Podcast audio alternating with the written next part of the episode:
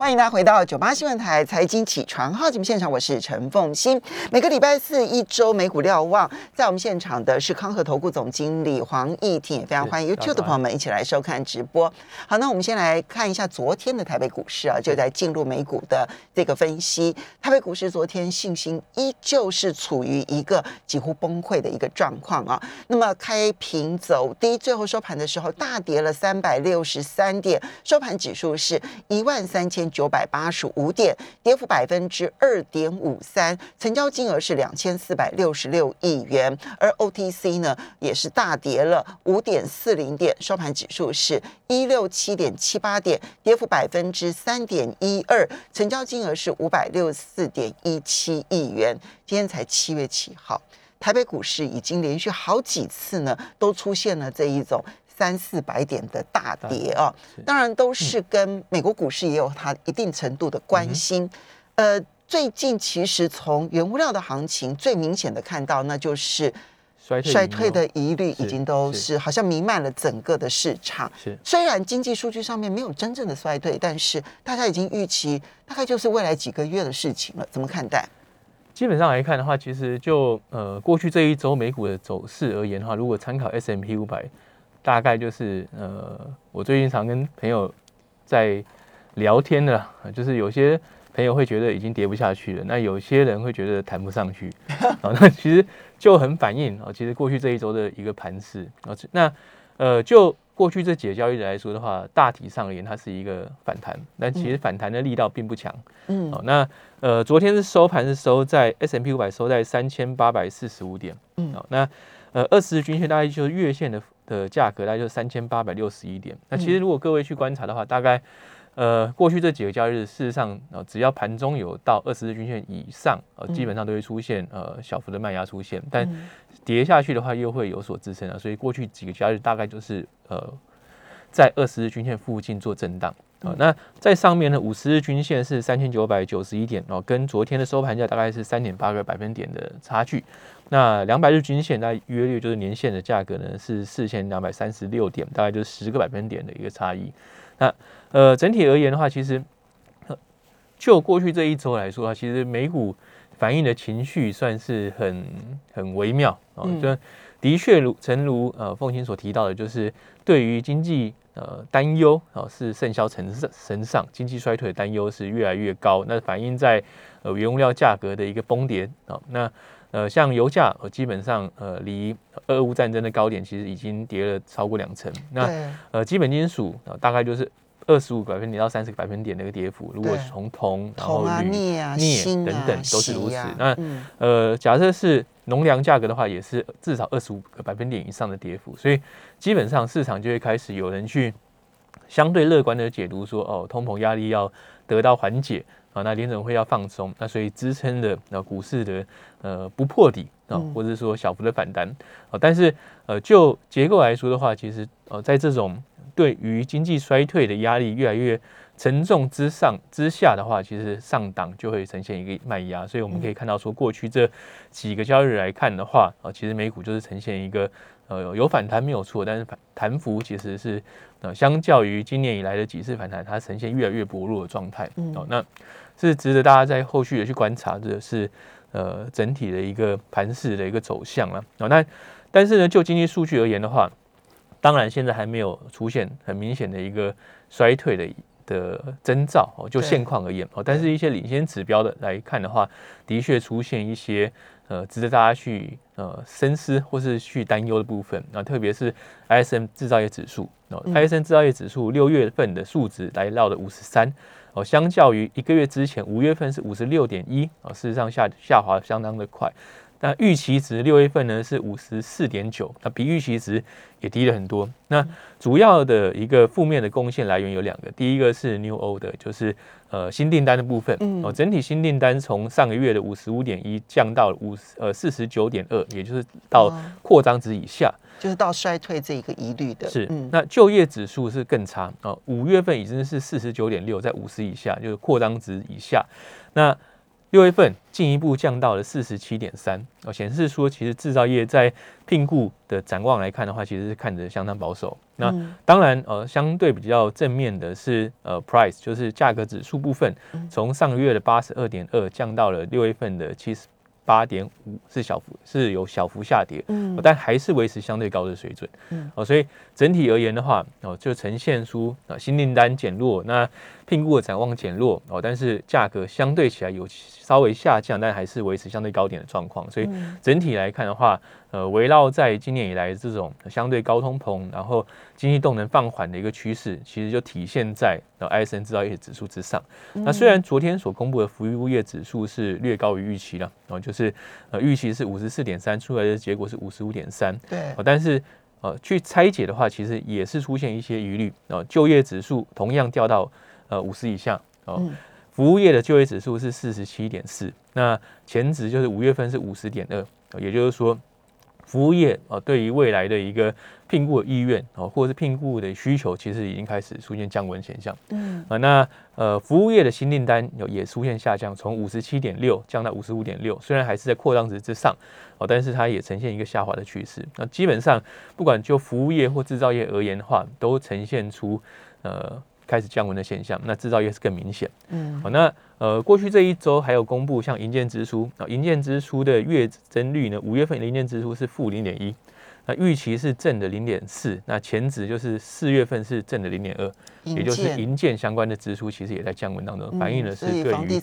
产的一个降温。那其实从过去的数据而言的话，也看到房地产的降温了。嗯，哦，那就业报告部分的话，其实呃还。呃，即将要公布哦，嗯、就是这个周末之前，礼拜五要公布，礼拜五就会公布。那呃，非农份的就业报告，对，非农就业的预估值是二十六点八，然后呃，上个月是三十九，也就是说，呃，新增就业如果如预期的话，也是呈现一个开始呃降温的一个状态。然后呃，下周。的话，七月十三，它要公布呃六月份的 CPI，这是市场相当关键的一个数值，通膨。啊，通膨的指标啊，前值是八点六，那预估现在是八点七，其实还是。呃，微幅的上上升了。好，所以整体而言的话，哦，今年以来的一个状态其实呃并没有改变。好，所以刚刚议题呢，其实去把不管是 ISM 的制造业指数，或者是非制造业指数里面的有一些细项，去为大家做这么细腻的一个剖析啊，其实要凸显的是一个现象。如果你纯粹就总体数字来看的话。哎，都在五十之上啊，代表的还是在扩张。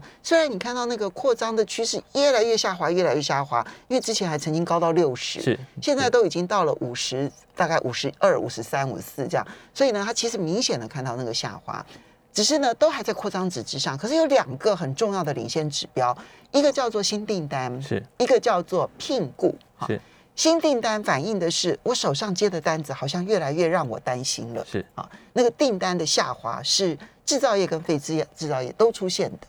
然后第二个是在聘雇的部分，其实最近有在讨论是美国现在呢说有经济衰退的压力，可是其实就业市场还是很活络啊，你看到失业率还是非常的低啊，是，然后这一个嗯职缺的数目还是超过了一千万啊，代表的是缺工的问题都还是很严重啊，所以。怎么会有衰退呢？消费者应该还是觉得自己很容易找到工作啊。可是你从制造业跟非制造业这一些厂商对于未来聘雇的意愿，其实已经出现衰退。是。那而且如果就近期的一个观察来看的话，如果我们看呃，就是每周所公布的处理失业金人数，其实过去这一个半月以来，其实都呈现呃。微幅增加的状态，它虽然很明没有很明显的往上暴冲，就是代表是裁员的力道还不强哦，但是呢，呃，已经开始陆续有呃增加呃失业的一个状态。这有点像是煮水，有没有？下面其实已经发热了这样子，是，是，但是呢，那个还没有滚起来。是，嗯，好，那呃，这就回到了一个呃更大的层面，就是联准会到底它接下来要怎么去做？呃，货币政策的调整，那其实昨天的会议纪要就相当的重要。那在这这边先跟大家做一些会议纪要重点的一些报告哈。第一个，呃，联准会官员们是强调哦，对抗通膨的重要性啊，这其实是合乎预期啊。基本上就是呃，非常的呃呃一锤定音啊，就是他就是要抗通膨。那而且提到，即使呃经济的呃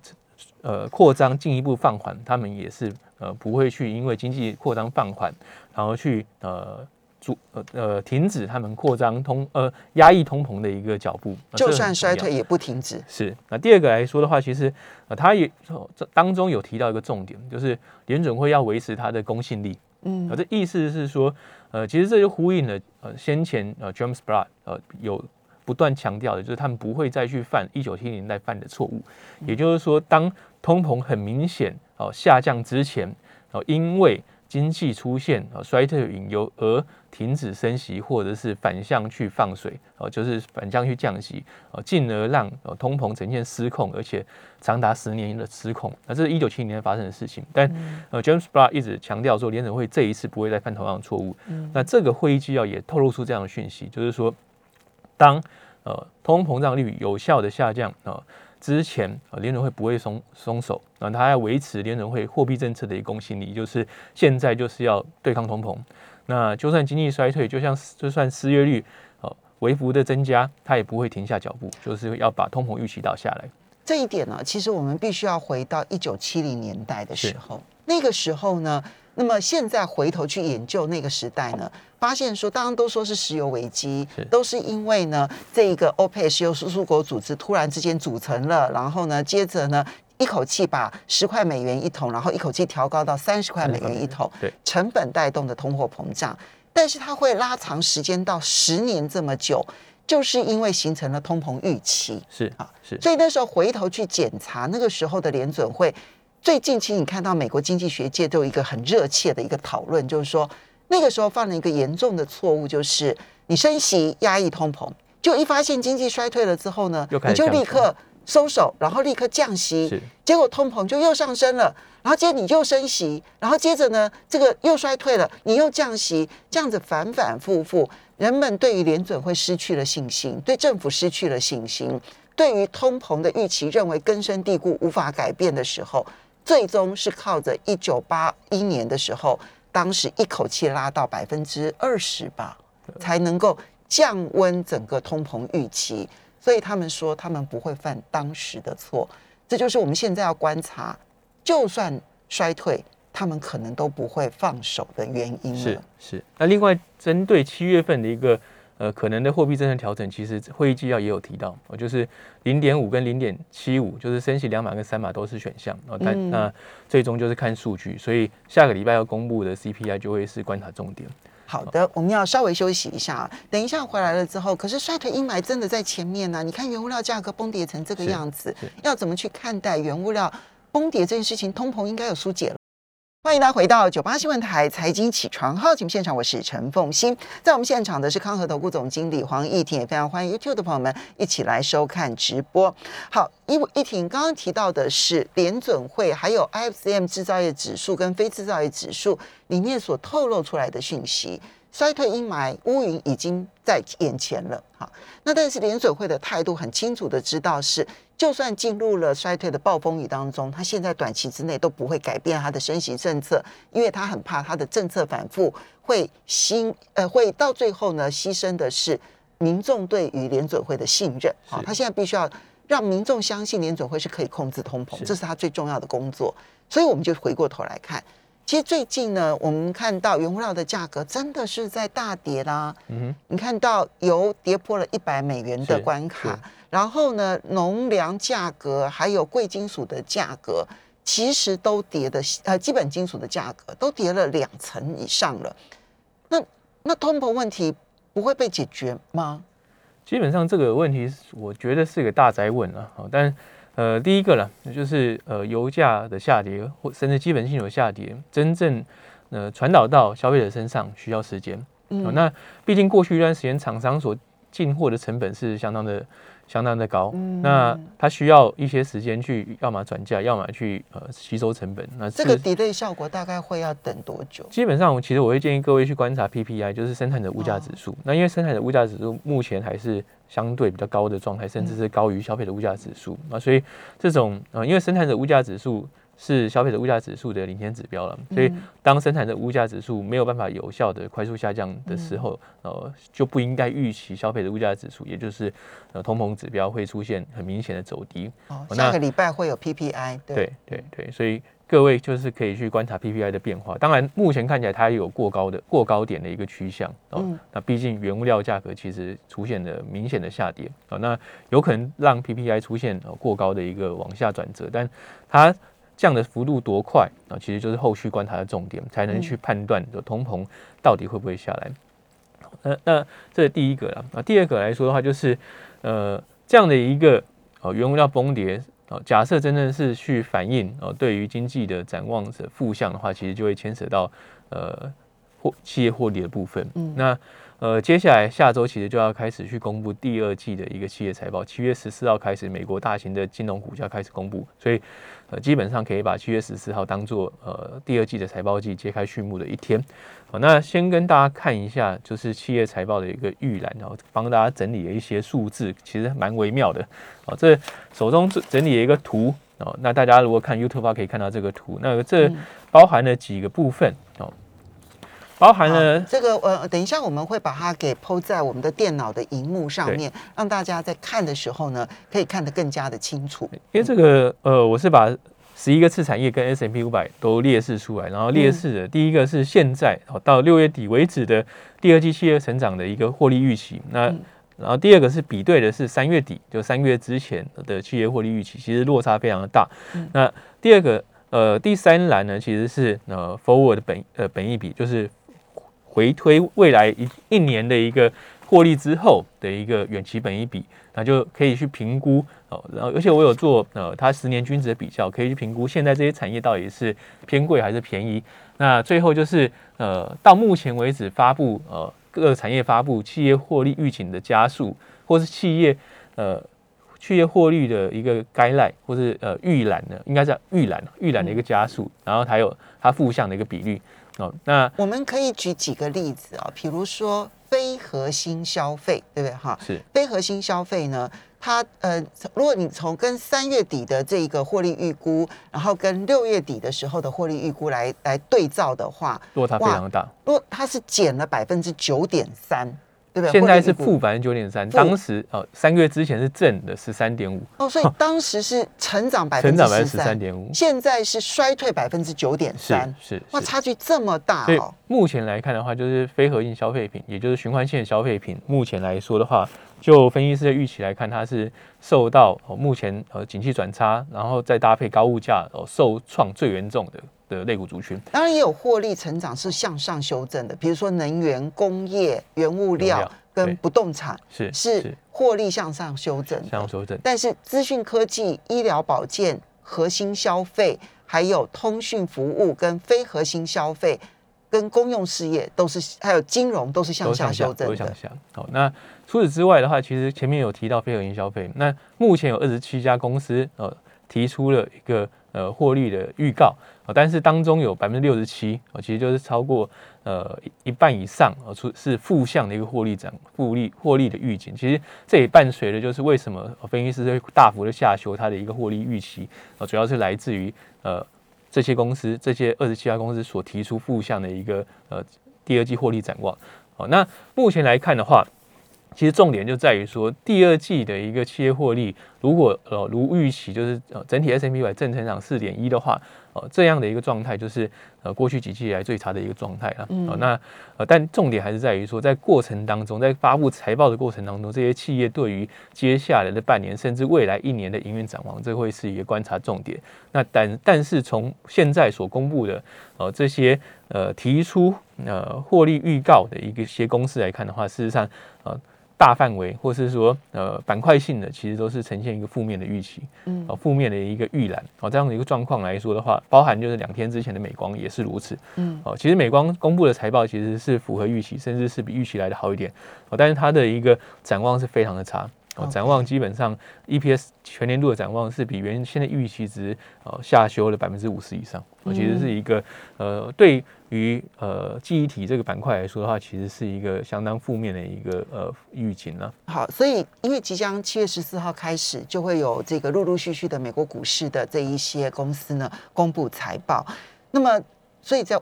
我们这这这过去这一个礼拜，我们看到很小幅度的反弹，是啊，是。那这个反弹能够持续多少？而且这里面其实这两天尤其明显，它是科技股带动的反弹啊。虽然我们刚刚看到的那张表里头，资讯科技类的这一个它的这个获利预估呢，也是往下调的，是啊。可是最近科技股的这个带动反弹，是不是跟它的十年期公债殖利率已经降到百分之三以内有关？又如何的看待这一波的反弹？要如何的有操作空间吗？第一个啦，就是整体而言，我认为反弹空间并不大。但假设真的出现反弹的话，科技股的反弹幅度会最相对最明显。主要的因素还是在于说，它基本上是今年本一笔下修呃最明显的类股族群之一。哦，那呃也就是说，当反弹出现的话，一定会是从最弱势的类股族群开始反弹啊。但是这个反弹能够持续多久，最后就要伴随基本面。嗯。那强反弹的话，我真正是强反弹的投资人的话，如果真的要强反弹，那就是第一个伴随新闻啊，伴随呃。原物料的价格的下跌，伴随呃可能对于呃经济展望的负向哦，让哦持续走低啊，那这种情况之下会出现反弹啊。那这种情境之下的话，呃科技股的反弹就会非常的呃快啊。但是呃能够弹多远，其实最后就是要反映基本面。那科技股的财报大概就是呃七月的。呃，最后一周会开始比较明、比较快速的公布，比较大的会开始公布。七月底的七月底八月初那段时间，嗯、那所以到那个时间就会是个关键。就是假设财报公布出来不尽理想的话，其实反弹就会结束，哦，甚至是进一步的下杀。嗯，所以现在看起来保守观望还是最主要的一个主轴了。是是。那但公债其实已经看到它从这个殖利率往下掉，然后也就是它债券价格其实已经出现了涨上反弹上涨。可以把公债视为避风港吗？其实，如果从现在这个情境来看的话，就公债的投资，老实讲，我会建议买相对比较短天期的公债，因为现在殖利率曲线是趋平的。嗯，也就是说，你买两年期跟十年期甚至三十年期的两年期还比较高一点，不会差太多，甚至还比较高啊。所以从呃相对比较保守的展望，呃保守的投资人来说的话，可可能短天期的公债会是不错的选择。第二，除了说它收益率的优势以外，另外就是短天期公债它的 duration risk，就是万一殖利率再上去的话，它所受到的冲击相对比较小。所以一方面是它的利率风险比较低，二方面是它目前收益率并不差。好的，好，这些呢都可以提供给大家做参考。我们要非常谢谢康和投顾总经理黄毅庭，也要非常谢谢大家的收听收看。